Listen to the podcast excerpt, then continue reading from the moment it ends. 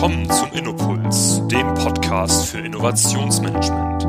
Hier geht es um Geschäftsmodelle, Ökosysteme, Tools und Kultur. Hallo liebe Hörer, willkommen zum Innopuls Podcast. Mein Name ist Martin Almdinger von der OMM Solutions GmbH.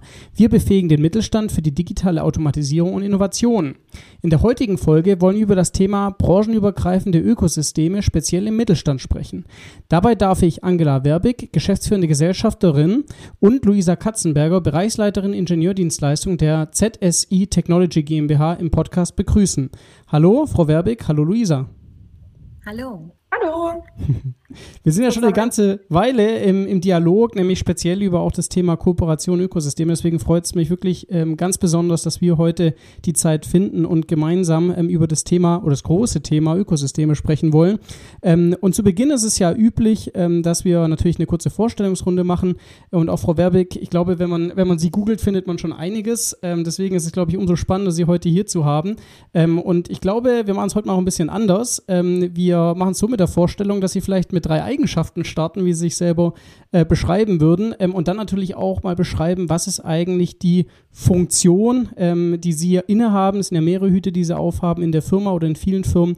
Ähm, genau, stellen Sie sich doch einfach mal den Hörern vor. Ja, vielen Dank äh, für die netten einleitenden Worte.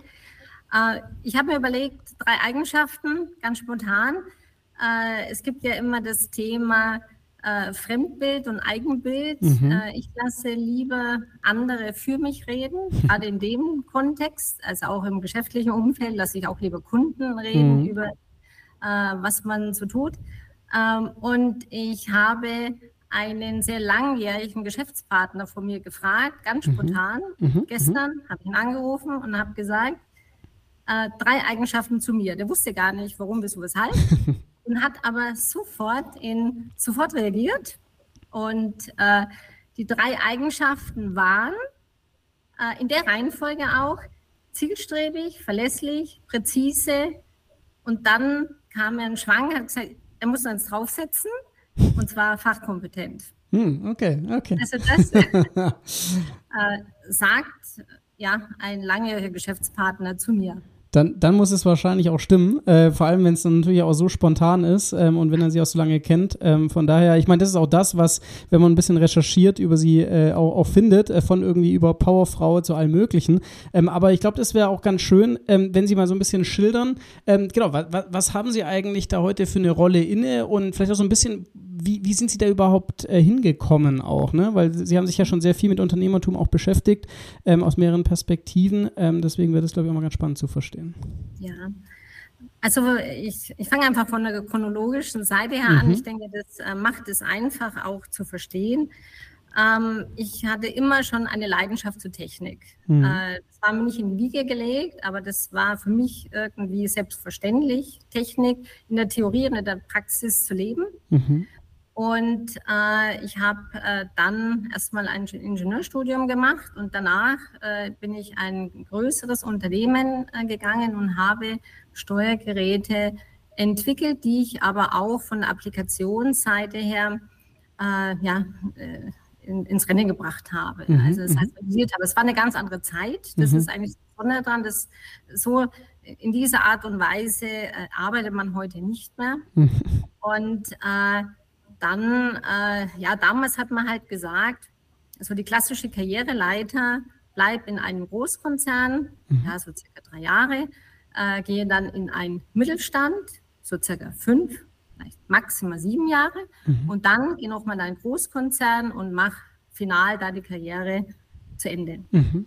Und äh, dann habe ich halt auch das gemacht. Also ich habe mhm. bei meinem ersten Arbeitgeber sehr viel gelernt. Ich war international unterwegs und äh, habe dann halt den weiteren Schritt begangen, um mich dann halt beruflich zu verändern. Und mhm. dann bin ich äh, schon bei der Firma ZSI äh, gelandet. Mhm. Und äh, das Besondere eigentlich äh, an diesen oder in diesen Konstellationen war, ich hatte sehr viele freie Räume. Mhm. Freiheiten. Also mhm. das heißt, äh, dieses Unternehmen war auch damals schon ein Unternehmen, was Inhaber geführt war, mhm, mhm, wurde geleitet durch zwei Ingenieure. Mhm. Hat natürlich perfekt dann gepasst, das Verständnis war gegeben. Und ähm, da konnte ich mich äh, fachlich wie auch in der Organisation entfalten. Mhm. Ähm, war super, äh, also positiv. Also da hat mir sozusagen die klassische Lehre auch recht gegeben. Also im Mittelstand kannst du dich entfalten, kannst mhm. du auch zeigen, was du kannst. Und äh, dann äh, war einfach das Thema, äh, wie halt das Leben so spielt. Äh, das Unternehmen gibt es seit 1972. Mhm. Und äh, dahingehend, ähm, ja, das Leben ist leider irgendwie limitiert. Und äh, dann kam halt das Thema auf, ja, was machen wir denn in Richtung Nachfolgeregelung? Mhm, mh. Und äh, die Reihenfolge war dann auch so, dass im Zuge dessen, dass ein äh, Gesellschafter oder auch Geschäftsführer ausgestiegen ist, kam die Diskussion. Und das war dann eigentlich der Start, äh, zu sagen, nein, also bloß nicht von einem großen Unternehmen sich kaufen lassen. Das wäre so ein mhm. äh, familiäre Le Regelung gab es zu der damaligen Zeit nicht. Mhm. Und demzufolge kam halt der Vorschlag, nein, lass uns ein Management-Baut machen. Okay. Mhm. Und äh, das äh, wurde dann äh, über mehrere Jahre, also es ist nicht eine Sache, die einfach mal so beschlossen wurde, ja wurde erst äh, diskutiert und irgendwann mal halt umgesetzt. Zwischenzeitlich hatte ich mich dann auch weiterqualifiziert in Richtung Betriebswirtschaft, international, aber auch äh, national, weil ich einfach gesehen habe, die betriebswirtschaftlichen Komponenten sind immer wichtiger. Also mhm. Also nicht nur im Bereich, ich mache mal ein Management baut, sondern also generell. Und das hat mir auch im Laufe äh, der Jahre auch immer geholfen. Also nicht nur die Technik, sondern auch äh, die betriebswirtschaftlichen Themen aus erster Hand mhm. zu erfahren, mhm. weil auch so ein Management baut, äh, über reine Beratungsleistung abzuwickeln, als relativ junger Mensch zu der damaligen Zeit, ja. äh, ist schön und ist gut. Äh, aber so konnte ich halt mehr oder minder aus erster Hand äh, dann auch meine eigenen Urteile zu Paragraphen im Vertrag bilden. Und mhm, äh, mhm. es wurde dann ja am Ende halt übertragen und fertig gemacht. Mhm. Und äh, zu der damaligen Zeit äh, war es so, dass die Firma ZSI ein Unternehmen war, was reine Entwicklungsleistungen, Dienstleistungen angeboten hat. Mhm, also wenn man es kennt, klassische, also eigentlich Ingenieurdienstleister quasi, oder? Klassischer ja. Mhm, Ingenieurdienstleister von der Mechanik kommend, mhm. über die Elektronik und Software dann in der Gänze. Äh, und äh, dadurch, dass sie, und dann denke ich mal, versteht man das auch, wenn man weiß, woher ich komme. Theorie war für mich schon immer geduldig. Wenn es mhm. in der mhm. Praxis nicht funktioniert, dann hilft es nichts. Ja. Und das war dann halt auch so die Zeit, wo äh, Großkonzerne ihre Lieferantenkette über Asien abgebildet haben oder andere Länder. Mhm. Und dann habe ich gesagt, ne, das, äh, das könnte mal schwierig werden, weil Produkte werden immer komplexer. Mhm. Und alles über äh, ich sage jetzt mal, Spezifikationen äh, schriftlich niederzulegen, könnte schwierig werden, weil das war ja der Start zu der ganzen Elektronik und Software. Und äh, das war dann äh, wiederum ein Thema, dass ich gesagt habe, okay, wir machen sukzessive einen Mischbetrieb. Mhm. Bedeutet, die äh, Entwicklungsdienstleistungen, die wir bis dato angeboten haben, die bleiben natürlich so äh, wie es geplant war und wie wir es auch gelebt haben. Aber add-on äh, entwickle ich das Unternehmen zu einem Produktionsbetrieb. Mhm, mh. Und äh, das äh, ist dann über mehrere Jahre natürlich gegangen. Also ich habe natürlich versucht, sehr viel organisch auch äh, abzubilden.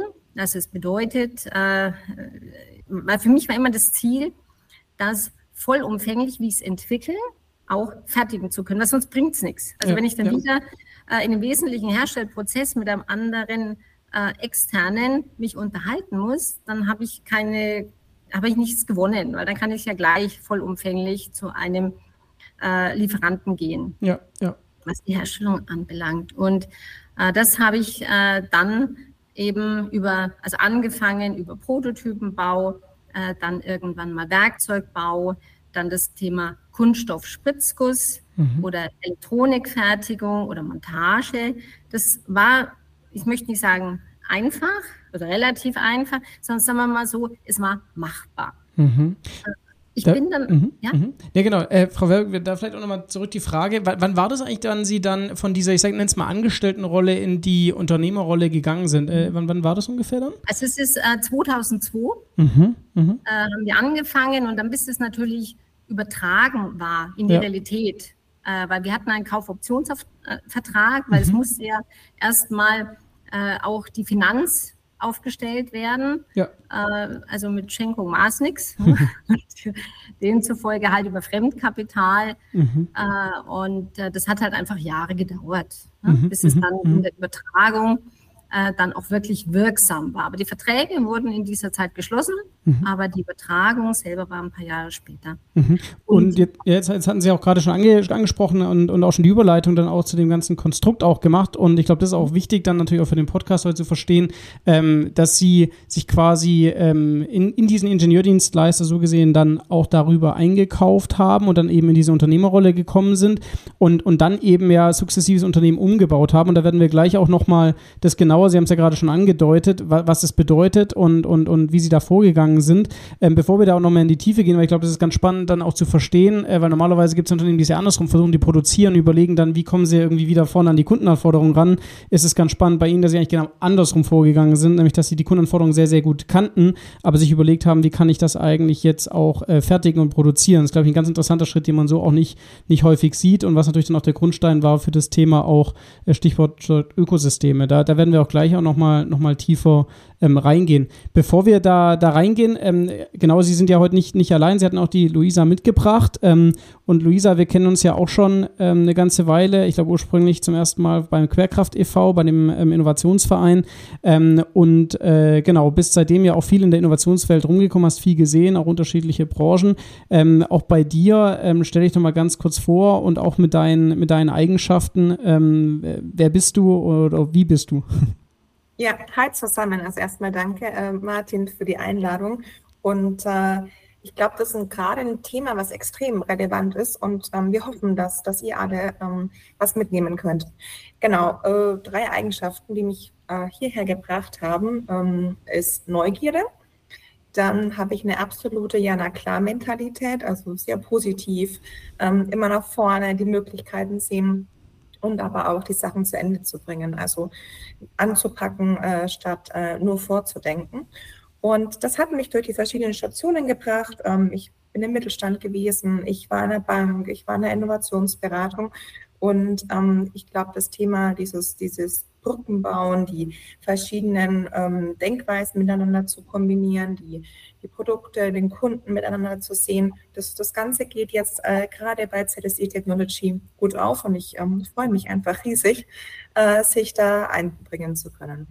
Mhm. Jetzt hast du auch gerade schon schön ähm, Begrifflichkeiten verwendet und äh, Frau Werbig vorher auch schon, Stichwort Mittelstand, Stichwort organisch, Stichwort vielleicht nicht unbedingt Großkonzern kaufen lassen, sondern eigenständig etwas tun, weil ich glaube, das sind ganz wichtige Begrifflichkeiten, die wir heute ja auch immer wieder nochmal in den Mittelpunkt stellen wollen. Äh, ich glaube, manchmal geht auch so ein bisschen äh, das Bewusstsein, das hatten wir glaube ich auch im Vorgespräch, so ein bisschen für den Mittelstand auch verloren in Deutschland, obwohl das ja der, der Mittelstand, der das Rückgrat ist, ähm, ähm, auch der, der deutschen Wirtschaft. Ähm, und da wollen wir heute, glaube ich, auch einfach mal ein Bild zeichnen von einem Unternehmen, ähm, was nicht stehen geblieben ist, sondern was sich eben auch ähm, vor allem durch die äh, sag ich mal, auch die, die Visionskraft und die Tatkraft von, von Frau Werbig sich da auch natürlich weiter aufgestellt hat. Und Frau Werbig, Sie hatten schon schön äh, angefangen zu skizzieren, an welchem Punkt Sie gekommen sind mit der Organisation, dass Sie gesehen haben, okay, wir sind eben ein Ingenieurdienstleister, wir verstehen sehr, sehr gut die Anforderungen, wir müssen es irgendwie in Spezifikationen runterbrechen und dann machen wir halt Dienstleistungen. Und das alleine könnte man ja schon sein Leben lang tun, ähm, wurde ja auch eben lang ja gemacht äh, von ZSI, aber aus irgendwelchen Gründen hat Ihnen das ja nicht gereicht. Und Sie hatten ja gerade auch schon so ein bisschen angefangen zu skizzieren, warum das nicht gereicht hat. Können Sie das auch nochmal äh, beschreiben? Ich glaube, die Hörer müssen verstehen, ähm, dass Sie eben strategisch unternehmerisch vorgegangen sind, nach Unternehmen im Markt geschaut haben, soweit ich das verstanden habe, und immer geguckt haben, was passt auch im Sinne eben auch einer Wertschöpfung, die Sie ja für den Kunden erbringen. Ähm, können Sie da einfach mal Ihre Gedanken auch nochmal noch mal schildern? Was hat Sie überhaupt motiviert, ähm, sage ich mal, diese, diese Verlängerung, sage ich mal, der, der, der Wertschöpfung auch aktiv ähm, vorzunehmen? Also äh, der erste Punkt, äh, warum überhaupt ein äh, Produktionsbetrieb oder ein Fertigungsbetrieb äh, mhm. mit aufzubauen, war, äh, dass einfach der Komplexität der Technik das war einfach dem Thema geschuldet, mhm. weil Technik und Komplexität äh, rasant äh, zunimmt mhm. oder in der Zeit zumindest zugenommen hat und auch nach wie vor zunimmt. Und das äh, ganz klar zu differenzieren und abzugrenzen über Spezifikationen äh, ist, ähm, wird vielleicht jetzt auch wieder besser, aber mhm. am Ende bleiben Schwierigkeiten bestehen. Ja. Äh, das war die erste Motivation. Äh, die zweite Motivation war natürlich auch, äh, sich vom aktiven Wettbewerb auch abzugrenzen, mhm. Weil es gibt sehr viele Entwicklungsdienstleister in Deutschland, mhm. aber zu der damaligen Zeit gab es kein Unternehmen, was eben auch richtig in, äh, in der Produktion aktiv war. Mhm. Darauf komme ich mhm. dann noch zu sprechen, was einfach das Problem oder die Herausforderung war, mhm. diesen Weg auch finalisiert zu gehen. Äh, und äh, dazu war das auch so die Zeit, äh, wir hatten damals eine Krise. Mhm. Das war äh, Anfang äh, der 2000, also 2006, 2007, ja. 2008. Und dann habe ich auch additiv natürlich gesagt, also wir müssen uns jetzt noch breiter aufstellen, mhm. um auch, äh, in, egal jetzt wie die Welt sich verändert, in Zukunft äh, bestehen zu können. Mhm. Einfach flexibel, ja, äh, ein, und ein breites Angebotsspektrum abzubilden. Mhm. Und das mhm. waren eigentlich im Wesentlichen so diese drei Kriterien. Mhm. Mhm was mich dazu motiviert hat, diesen Weg weiterzugehen. Mhm. Und wie sind Sie dann vorgegangen? Das heißt, ähm, in, hatten, haben Sie dann ein, äh, klassisch ist ja dann, man, man, man lässt zum Beispiel beauftragt eine Beratungsfirma, man würde dann irgendwelche, äh, sag ich mal, Targets irgendwie scouten, dann würde man schauen, okay, kann man dann irgendeinen übernehmen, dann führt man wahrscheinlich irgendwelche Gespräche. War das so, wie Sie auch vorgegangen sind oder war das ganz anders? Äh, können Sie das einfach mal schildern, wie Sie da vorgegangen ja. sind?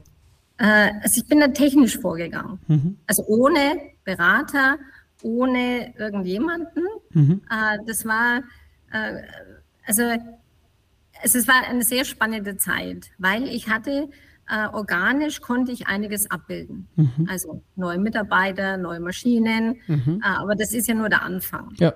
Und äh, wo ich dann an Grenzen gestoßen bin, war alles rund um das Thema metallische Fertigung. Mhm. Man kann halt äh, die Elektronik und die Kunststofftechnik überhaupt nicht mehr mit dem Thema Metall in Einklang bringen. Also mhm. weder von den Mitarbeitern noch äh, von den Maschinen noch mhm. von Gebäude mhm. äh, geht nicht, weil ich eine ganz andere Bodenstruktur als Beispiel brauche. Mhm.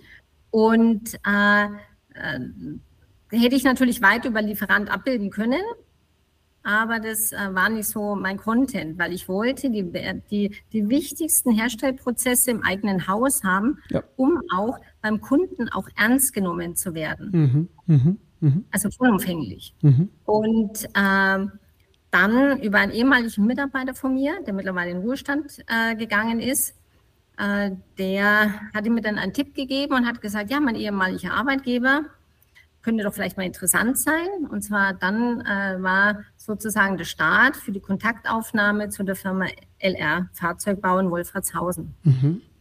Und äh, dann, äh, ja, gleich mit dem Geschäftsführer Kontakt aufgenommen. Wir haben dann auch erstmal auf Lieferantenebene zusammengearbeitet. Mhm. Und was hat mich an dieser Firma äh, ja sehr berührt, dass sie in dem Themengebiet wo sie halt hauptamtlich tätig sind, sehr breit aufgestellt waren mhm. und auch heute noch sind. Mhm. Und das war natürlich dann für mich faszinierend, genau mhm. dieses Unternehmen äh, ja, mit on Board zu nehmen. Und äh, das war zu der Zeit auch möglich, weil der damalige Inhaber einfach schon in Jahre gekommen ist mhm. und äh, auch aus einer anderen Branche kommt und äh, ja in Richtung sortieren, was mache ich in der Zukunft, hat es einfach gepasst, ja. dass äh, dieses Unternehmen äh, ich käuflich erwerben konnte. Mhm, mh. Also das war ein echter Unternehmenskauf. Mhm. Und äh, da, damit konnte ich natürlich dann ganz anders beim Kunden vorstellig werden, weil was kam noch hinzu? Die Firma ZSI äh, war zu den damaligen Zeit nur im Bereich B2B mhm. beschäftigt. Mhm. Mhm. Und die Firma LR hat auch noch additiv äh, das Thema B2C ah, okay. im mhm. Angebot gehabt. Mhm. Damit hatte ich eine Marke, ja. Die ich als ZSI dadurch, ne, also wir laufen im Unterradar, mhm. ja, genau. äh, natürlich nicht inne hatte und äh, konnte natürlich aufgrund dessen ganz anders gegenüber unseren Stammkunden auch vorstellig werden. Mhm. Wurde auch entsprechend ganz anders wahrgenommen. Mhm. Und somit konnte ich dann das Ziel verfolgen. Zu der damaligen Zeit hatte ich auch das Ziel. Äh, ich möchte nicht nur fertigen, sondern ich möchte für die namhaften Hersteller, die hier in Deutschland ansässig sind, liefern dürfen. Also so muss man es mhm. auch wirklich sagen, ja. weil mhm. Äh, die, die Auflagen, die ein klassischer Lieferant hat, äh, um zum Beispiel für die Automobilindustrie liefern zu dürfen, unabhängig von der Stückzahl, mhm sind einfach äh, zu bewerkstelligen. Mhm. Also das heißt, äh, ab einer gewissen Stückzahl, äh, wo sie liefern, unterscheiden sich die Freigabeprozesse nicht mehr, ob sie jetzt eine Million liefern oder 100.000 Stück per Anno liefern, ist gleich. Ja. Das war so mein, mein Ziel, unbedingt diesen Status zu erlangen. Mhm. Mhm. Und in dieser Konstellation äh, bin ich dann schon ein deutliches Stück äh, näher an das Ziel gerutscht. Mhm. Mhm. Weil ich ganz anders wahrgenommen wurde. Also nicht nur als Entwicklungsleister, der so ein bisschen Prototypen machen kann, ja. sondern eben auch eine Marke innehabe, äh, die doch äh, für mich spricht. Mhm. Und damit hatte ich eine Win-Situation jetzt schon mal sozusagen Stufe 2 erreicht. Mhm. Das ist äh, ganz spannend, was Sie sagen. Ich erinnere mich da immer, wenn Sie, also so wie Sie so schildern an so eine Aussage, das ist so ein Video äh, von Steve Jobs, äh, auch glaube ich millionenfach geteilt, wo er immer sagt, you have to start with the customer and the customer experience and then you have to uh, go backwards, right? Äh, so, das ja. ist ja, was, was er so sagt und das ist eigentlich das, was Sie ja gerade auch schildern, dass Sie eigentlich beim Kunden und der Kundenerfahrung anfangen und dann sagen, was braucht ihr? Natürlich auch Technik, natürlich auch Produktion, aber das ist natürlich gar nicht erstmal in dem Sinne so sichtbar Richtung Kunde, sondern Sie müssen irgendwie sehr gut den Kunden verstehen und besetzen, aber sie müssen natürlich auch in der Lage sein zu liefern. Ähm, und äh, jetzt ist ja auch heute das, das Thema des Podcasts ganz stark eben das Thema ähm, Ökosystem und auch, auch Netzwerke. Ähm, und man hört ja auch schon raus rein von ihrer, von ihrem persönlichen Mindset oder von ihrer Vision. Sie denken ganz stark eben aus Sicht des Kunden, sie denken ganz stark in Komponenten. Ähm, können Sie uns da auch mal schildern, ähm, was Sie so sagen und was, was ist für Sie dann ein Ökosystem ähm, am Ende des Tages? Das ist ja ein Begriff, der momentan sehr viel kursiert. Äh, Netzwerke gab es ja schon immer, aber gerade ist, glaube ich, so eine Hochzeit, wo viele von Innovationsnetzwerken sprechen. Was, was ist das für Sie persönlich und wann wurde Ihnen vielleicht auch bewusst, dass Sie da stärker in, in, in diesen Netzwerkstrukturen denken und auch äh, agieren? Für mich war das immer klar. Hm. Also für mich äh, hat, äh, also gibt es da keine Änderung. Hm. Äh, also schon immer. Ja. Und das kann ich eigentlich nur dazu sagen. Es gab für mich nie eine Änderung. Mhm. Mhm. Also egal ob zum Kunden oder zu den Lieferanten oder zum Partnerunternehmen, äh, ganz egal. Mhm. Also ich, ich äh, kann gar nicht anders denken und auch nicht anders handeln. Also bis heute, ja. also nicht nur im Innenverhältnis, äh, sondern sehr wohl auch gegenüber das Außenverhältnis, gegenüber Institutionen, gegenüber also da bin ich also bis heute äh, sehr stark auch breit aufgestellt mhm. und erweitere das auch tagtäglich weiter, wenn es irgendwie geht. Mhm. Und, und, und wo, wo begegnet Ihnen sonst noch was? Weil ich glaube, Sie haben ja ähm, nicht nur, ähm, sag ich mal, um, um ZSI ähm, das stärker so verankert, sondern Sie haben ja, glaube ich, auch ähm, ähm CBN ähm, oder CBN, äh, glaube ich, auch gestartet oder gegründet, ähm, was ja auch ein, ein Innovationsnetzwerk ist, was ein bisschen anders funktioniert. Das müssen wir uns gleich auch noch mal ein bisschen schildern, was, was in dem Fall dort dann, ähm, sage ich mal, der Fokus ist, um da einfach auch, auch äh, noch mehr den, den Hörern klar zu machen, was sind es denn von Formen von Netzwerken oder wie können die funktionieren? Ja. Also das eine ist ja das Unternehmensübergreifende in meinem genau. Fall und das zweite, äh, warum ist äh, CBN gegründet worden, ist eigentlich ganz einfach. Als mittelständisches Unternehmen bist du relativ alleine. Mhm.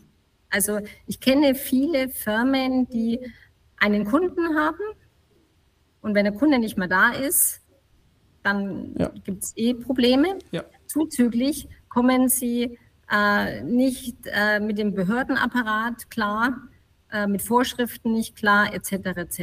Also mhm. das heißt, da gibt es ganz viele Punkte, die Liste ist sehr lang, wo äh, mittelständische, kleinere mittelständische Unternehmen absolut überfordert sind, äh, weil es einfach von der Ressource her, äh, Personal und Geld und was auch immer nicht funktioniert. Mhm. Mhm. Und äh, das war dann so der Start, äh, zu sagen, nein, also das, das muss anders werden. Mhm.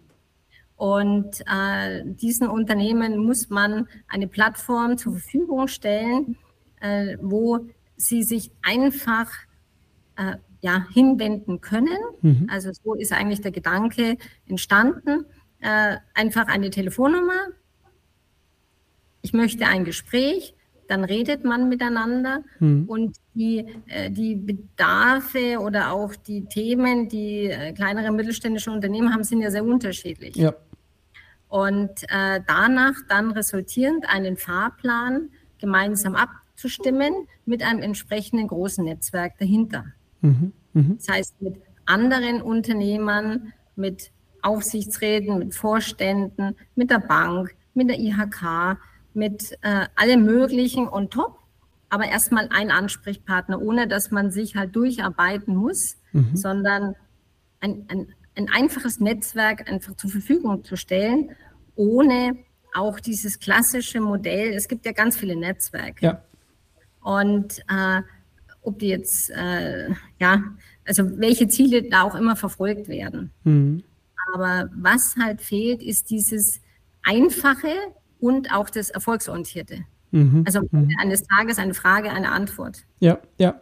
Also ich glaube, das, ich wollte gerade nicht, als, als erstes wollte ich sagen, ähm, es gibt es ja eigentlich schon, das ist ja die IHK zum Beispiel, haben Sie ja gerade selber gesagt, die IHK ist auch dabei und Sie, Sie sprechen gerade auch ein, ein, The ein, Thema an, was, glaube ich, oft unter dem Begriff One-Stop-Shop ja auch äh, kursiert. Das heißt nämlich eben gerade das, dass es nicht für ein Thema irgendwie hundertlose Ansprechpartner gibt, die nicht miteinander sprechen, sondern dass es eigentlich wirklich einen Entry-Point gibt und dahinter ist quasi eine, ich nenne es mal eine organisierte ein organisiertes Kollektiv, was nach einer gewissen Grundlogik ähm, äh, auch irgendwo handelt. Und Sie haben gerade schon gesagt, Fokus muss auf jeden Fall eben dann der Erfolg oder sag ich mal die Zielerreichung sein. Und das ist tatsächlich auch was, was ich oft ähm, beobachte bei Netzwerken, dass man gar nicht manchmal so richtig weiß, was ist eigentlich das Ziel des Netzwerks? Ich glaube, auch eine ganz spannende Frage, die momentan tatsächlich auch wissenschaftlich viel diskutiert wird. Was ist eigentlich das Outcome eines Netzwerks und was ist eben auch, sag ich mal, der, der Erfolg eines Netzwerks? Und ähm, da auch äh, würde ich gerne mal Luisa auch nochmal noch mal rein, reinbringen, ähm, weil du hast ja auch schon viel gesehen. Du hast vorher angesprochen, du warst bei einer, bei einer Bank. Frau Werbeck hat gerade auch ähm, schon, schon erwähnt, dass auch bei dem CBN-Netzwerk auch eine Bank mit im Spiel ist. Ähm, und du kennst ja viele Spieler. Ne? Du warst, glaube ich, auch mal bei, bei Bayern Innovativ. Also du kennst auch verschiedene äh, Dienstleister im Bereich Innovation. Wie würdest du das aus deiner Sicht beurteilen? Also was, äh, was siehst du da? Was gibt es für ein Netzwerk? Wie unterscheiden die sich? Ähm, wie bewertest du selber ähm, da in dem Kontext ZSI und, und CBN?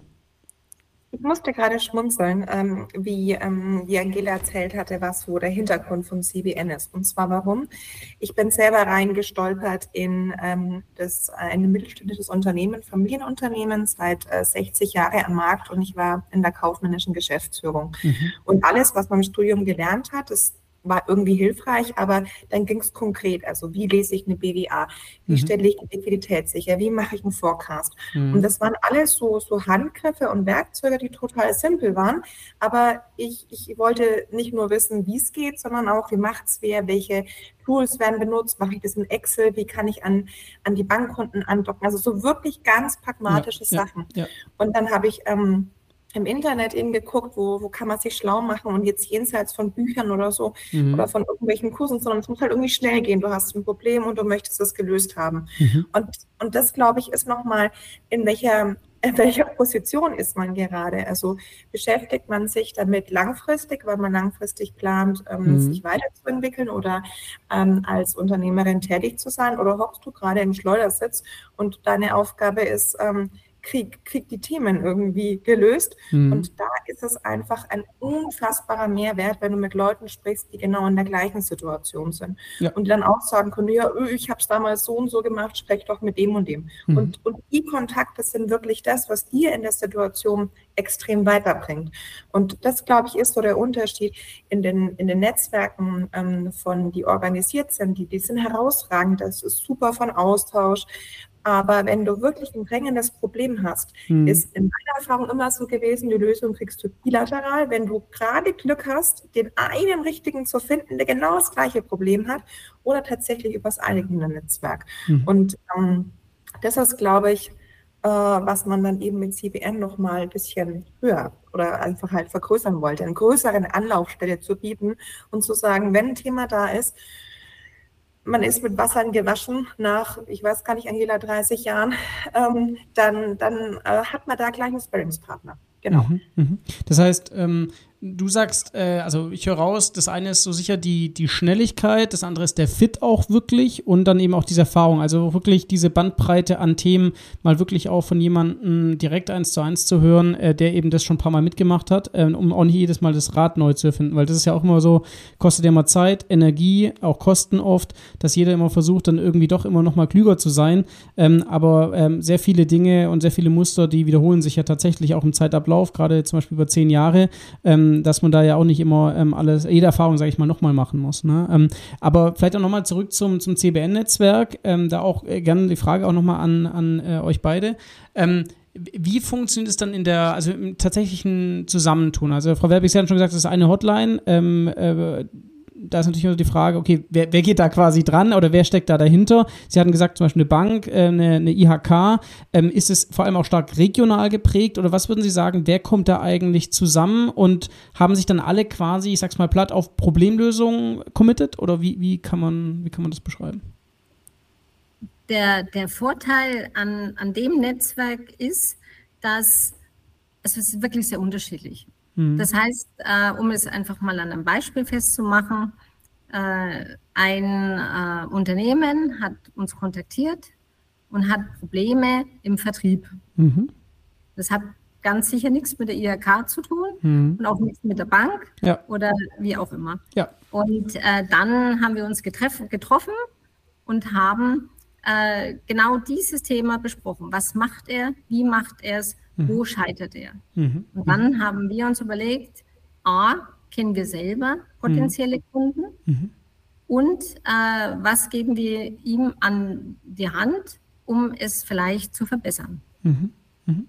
Anderes Beispiel äh, hat überhaupt nichts mit Vertrieb zu tun. Ein anderer Unternehmer hat sich gemeldet und ähm, hat äh, vom Leistungsportfolio her reinen Werkzeug Bau, mhm.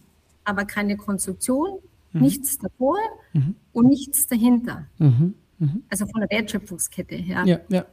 Und dann hat er ganz konkret die Frage gehabt, ja, was mache ich jetzt? Also ich habe weder Kunden, noch habe ich die richtigen Lieferanten, noch habe ich die Mitarbeiter. Ja. Und äh, dann haben wir übers Netzwerk äh, ganz einfach diese Lücken geschlossen, mhm. Mhm. damit er für sich weiterkommt. Mhm. Das, das heißt, man kann schon sagen, es ist ein, ein, ein Netzwerk, ähm, ich nenne es mal, mal äh, oder ja, ich sag, sag mal, für, unternehmerische Entscheidungen kann man das sagen, vor allem eben auch im, im Mittelstand. Und ich meine, Mittelstand ist immer so ein bisschen die Frage, was ist das? Aber das ist ja eigentlich alles. Also, das ist ja immer so das Interessante bei der Diskussion mit Startups da, da ist irgendwie ein ganz neues Segment entstanden, also zumindest in der Wahrnehmung, in der Kommunikation, dass alle sich da irgendwie nicht dem Mittelstand zugehörig fühlen.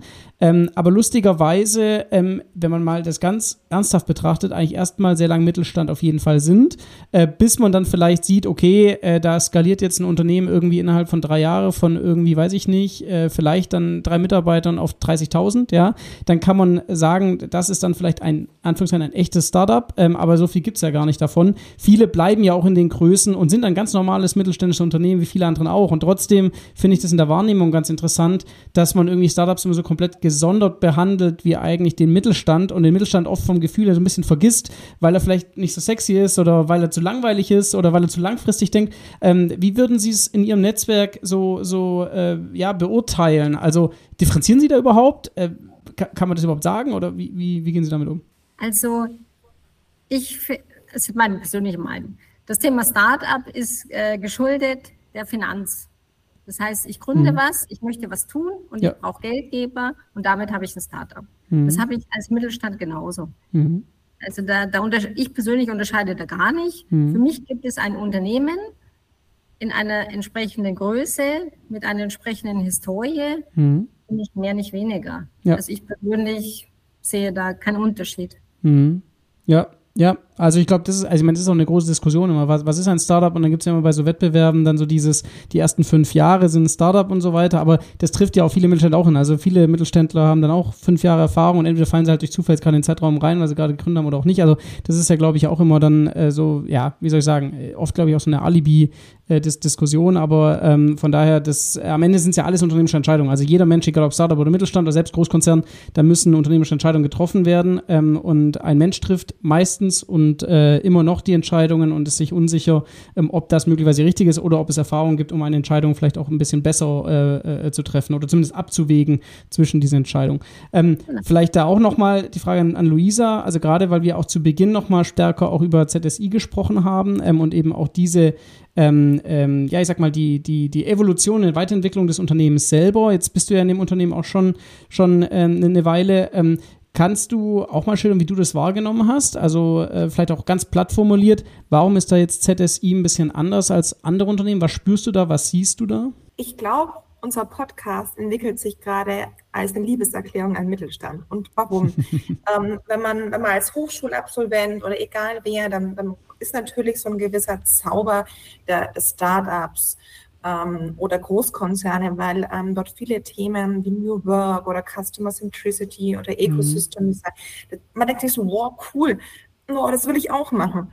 Und ähm, dann lüftet man in meiner Erfahrung, da möchte ich auch nicht für, für andere sprechen, aber in meiner Erfahrung, man lüftet dann so nach und nach die einzelnen, die einzelnen Sachen, die auf dem Tisch liegen mhm. und merkt, so, ah, okay, und was machen wir jetzt ganz konkret und, und was sieht jetzt genau der Kunde? Und, und das ist, glaube ich, das Tolle an dem Mittelstand und alle, die zuhören und vielleicht sich gerade überlegen, wo, wo kann ich auch mal anders denken, wo kann ich auch mal pragmatisch rangehen mhm. und wo kann ich so arbeiten, wie ich möchte, nämlich kundenorientiert, agil, um, Open Innovation, Open-Minded. Das ist alles im Mittelstand, mhm. aber unter einer gewissen Staubschicht. Ähm, mhm. und, und unsere Aufgabe irgendwo ist es jetzt ja, die Staubschicht so ein bisschen ähm, abzupusten. Ja. Das ist das, ähm, was, was ähm, ich so aus meiner eigenen Erfahrung ähm, bemerkt bei ZSE Technology ist, dass, dass da Großartiges darunter liegt, aber das, das, das, das Marketingmäßige äh, noch gar nicht äh, genügend äh, forciert ist. Formulieren mhm. wir es charmant. Und ähm, wenn man so, so fragt, Kunden oder Mitarbeiter oder Lieferanten, ähm, was, was, wie, wie empfindet ihr uns? Was, was kommt bei euch an? Und dann sind es oft immer die gleichen Sachen. Ähm, ich ich würde mal bei den Mitarbeitern kurz anfangen. Mhm ähm, ist ja ähm, bei unheimlich vielen anderen Mittelständlern genau das gleiche Thema, nämlich Fachkräftemangel. Ja. Und ähm, wir alle, wir kennen die Zahlen und wir wissen, wie viel wir, ich glaube, 85 Milliarden Euro im Jahr Verlust in Deutschland machen, weil eben die Fachkräfte fehlen. Und das Ganze wird in Zukunft irgendwie noch schlimmer getragen. Mhm. Und dann muss sich ja ein Unternehmen ähm, oder Menschen, die unternehmerisch tätig sind, fragen, wie, wie können wir das Thema begegnen? Und auch da durch dieses Wertschöpfungsnetzwerk bekommt man andere äh, Mitarbeiter oder man hat äh, eine andere Flexibilität. Also Beispiel, äh, wenn jemand äh, klassisch T-Shape ist, also mhm. vielleicht, ich sage jetzt mal jemand ähm, wie ich, der eine Profession hat, aber trotzdem breit aufgestellt, dann sucht er ja permanent in Organisationen äh, Gestaltungsmöglichkeiten und, und, und will immer in den Schnittstellen unterwegs sein. Ja. Ähm, solche Leute, die natürlich jetzt äh, in unserem Konstrukt ähm, tätig sein können in den Ingenieurdisziplinen, die angrenzende Themengebiete haben. Ne? Highly welcome, kommt zu uns. Es ist wunderbar, mhm. äh, weil wir eben durch die verschiedenen Disziplinen, durch die verschiedenen Produkte, durch die verschiedenen Entwicklungsstadien, das können wir bieten. Mhm. Und, und gleichzeitig ist es natürlich auch für einen Spezialist, wir hatten gerade das Thema Qualitätsmanagement. Ähm, das Qualitätsmanagement von der einen Firma ich meine, Mittelständler braucht vielleicht nicht 100 Prozent, aber wenn du ähm, drei Firmen dabei hast, dann kann derjenige zentral das Qualitätsmanagement machen, aber ein Rollout mit Spezifikation in der jeweiligen Firma. Also du hast, ja. du sprichst die Leute an, die spezialisiert sich entwickeln möchten und aber auch die Leute, ähm, die mehr äh, ganzheitlich äh, denken möchten. Ähm, was ich auch noch bemerke, ist natürlich, ähm, wenn man sich mit seinen ehemaligen äh, Kollegen oder mit anderen Partnern austauscht, ist ähm, das Thema Corona und, und man hängt jetzt irgendwie so und man kommt nicht so wirklich ins Tun. Und ähm, eine schöne Studie, ähm, die das, glaube ich, belegt, ist die von Gallup. Mhm. Und ähm, knapp 70 Prozent aller Arbeitnehmer machen Dienst nach Vorschrift. Mhm. Und das ist natürlich irgendwo absolutes Sand in Getriebe für jegliches Unternehmen. Ja. Und ähm, warum, warum ist das irgendwie so? Und ähm, da gibt es natürlich auch wieder eine statistische Antwort, nämlich, ähm, dass die äh, meisten äh, Arbeitnehmer einfach sagen, ihnen fehlt die Zugehörigkeit, die berufliche Weiterentwicklung und die flexiblen Arbeitszeitmodelle oder Arbeitmodelle allgemein. Mhm. Äh, okay, also Flexibilität können wir mit drei Standorten ähm, geben und natürlich auch noch remote. Ja. Berufliche Weiterentwicklung, klar, du, du hast nicht nur ein Feld, in dem du dich engagieren hast, Mechanik, du hast ähm, die Elektronik, du hast die Software, du kannst dich aber auch in den Projekten entwickeln. Mhm.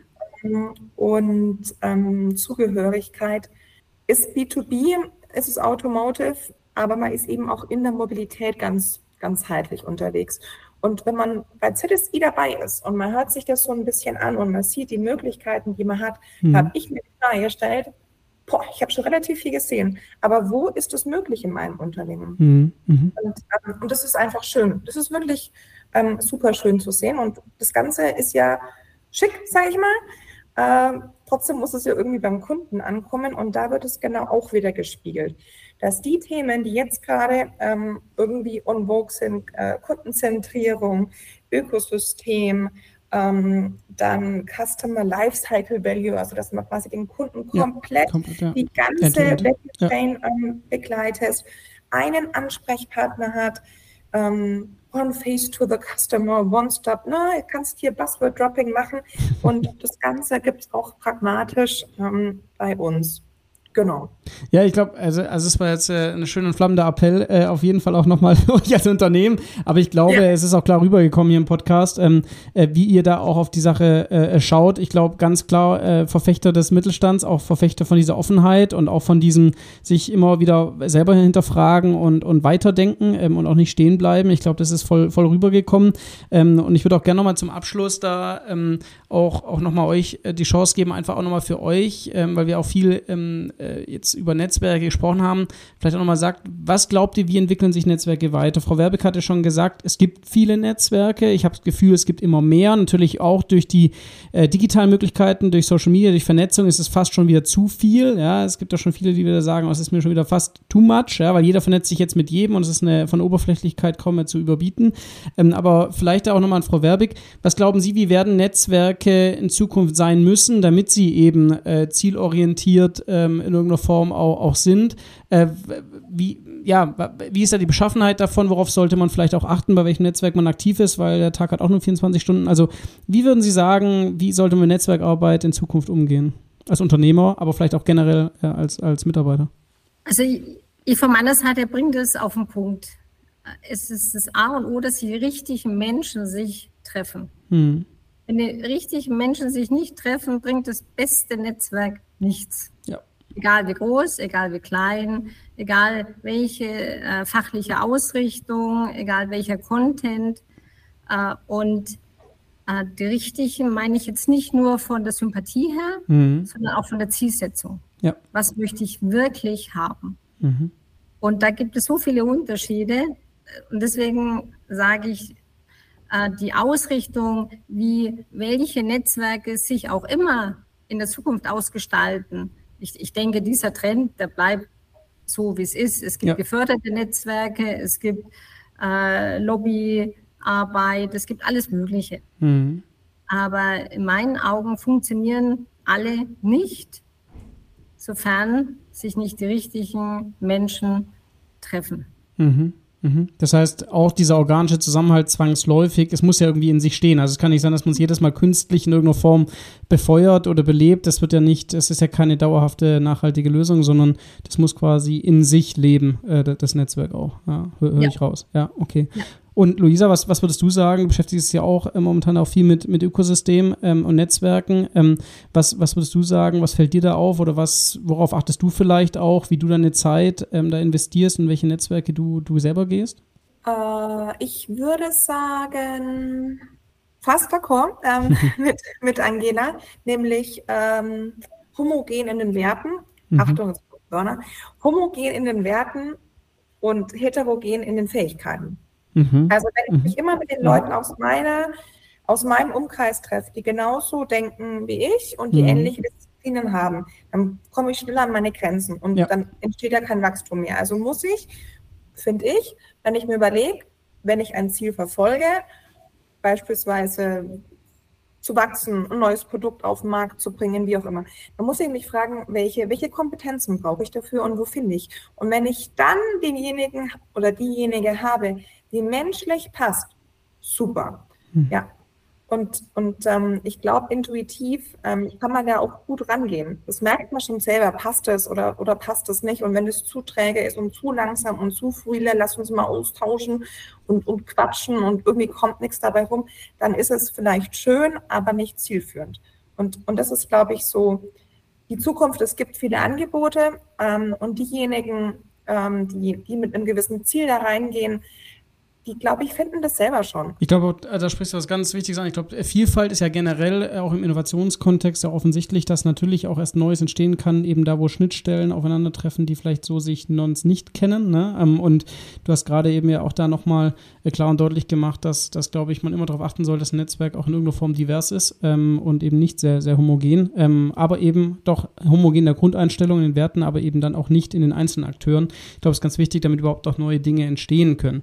Ähm, wir sind am Ende, ähm, ihr Lieben, und ich, ich glaube, ich nehme eine ganze Menge mit. Ähm, und ich glaube, es ist auch schön äh, hier in dem Podcast rübergekommen, dass mehrere Sachen gleichzeitig zusammengekommen sind. Nämlich wir haben über Mittelstand gesprochen, die Rolle vom Mittelstand, ähm, eben auch, was ihn tatsächlich ausmacht, wo man aber auch an die Grenzen äh, kommt als, als Mittelständler. Wir haben über Unternehmertum gesprochen, dass es natürlich auch Unternehmer bedarf, die da auch ähm, eine Weitsicht haben und auch immer überlegen, aus Kundensicht vor allem zu denken und das Unternehmen strukturell auch zu verändern und weiterzuentwickeln, eben aus Sicht des Kunden. Ich glaube, das ist was, ähm, wo, wo äh, noch viele Unternehmer, auch, auch junge Unternehmer, glaube ich, noch einiges auch lernen können, gerade zum Beispiel von der Geschichte äh, von, von Frau Werbig und ZSI, nämlich auch zu sehen, ähm, wie man da eben auch sukzessive über Jahre ein Unternehmen im Sinne des Kunden weiterentwickelt. Ja, ähm, das ist, äh, finde ich, sehr, sehr spannend und natürlich auch die Bedeutung von Netzwerken. Einerseits eben das äh, Netzwerk Unternehmen selber, ähm, aber eben natürlich auch das Netzwerk eher auf einer persönlichen Ebene auch im Sinne des gegenseitigen Unterstützens. Also von daher, da waren echt viele, viele Facetten drin, mit natürlich noch einem flammenden Appell ähm, an mögliche Talente auch, ähm, um zu zeigen, wie spannend ZSI auch als Firma ist. Von daher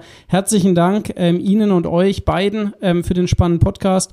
Ähm, ich glaube, da kann man eine ganze Menge rausziehen. Das muss man auch alles nochmal sacken lassen, weil so viele verschiedene Aspekte waren. Und bedanke mich ganz herzlich bei euch und wünsche euch natürlich für die Zukunft und für die weitere Entwicklung und das Agieren in Netzwerken alles, alles Gute. Herzlichen Dank. Tschüss. Ciao. Tschüss. Das war Innopuls, der Podcast für Innovationsmanagement. Hier geht es um Geschäftsmodelle, Ökosysteme, Tools und Kultur.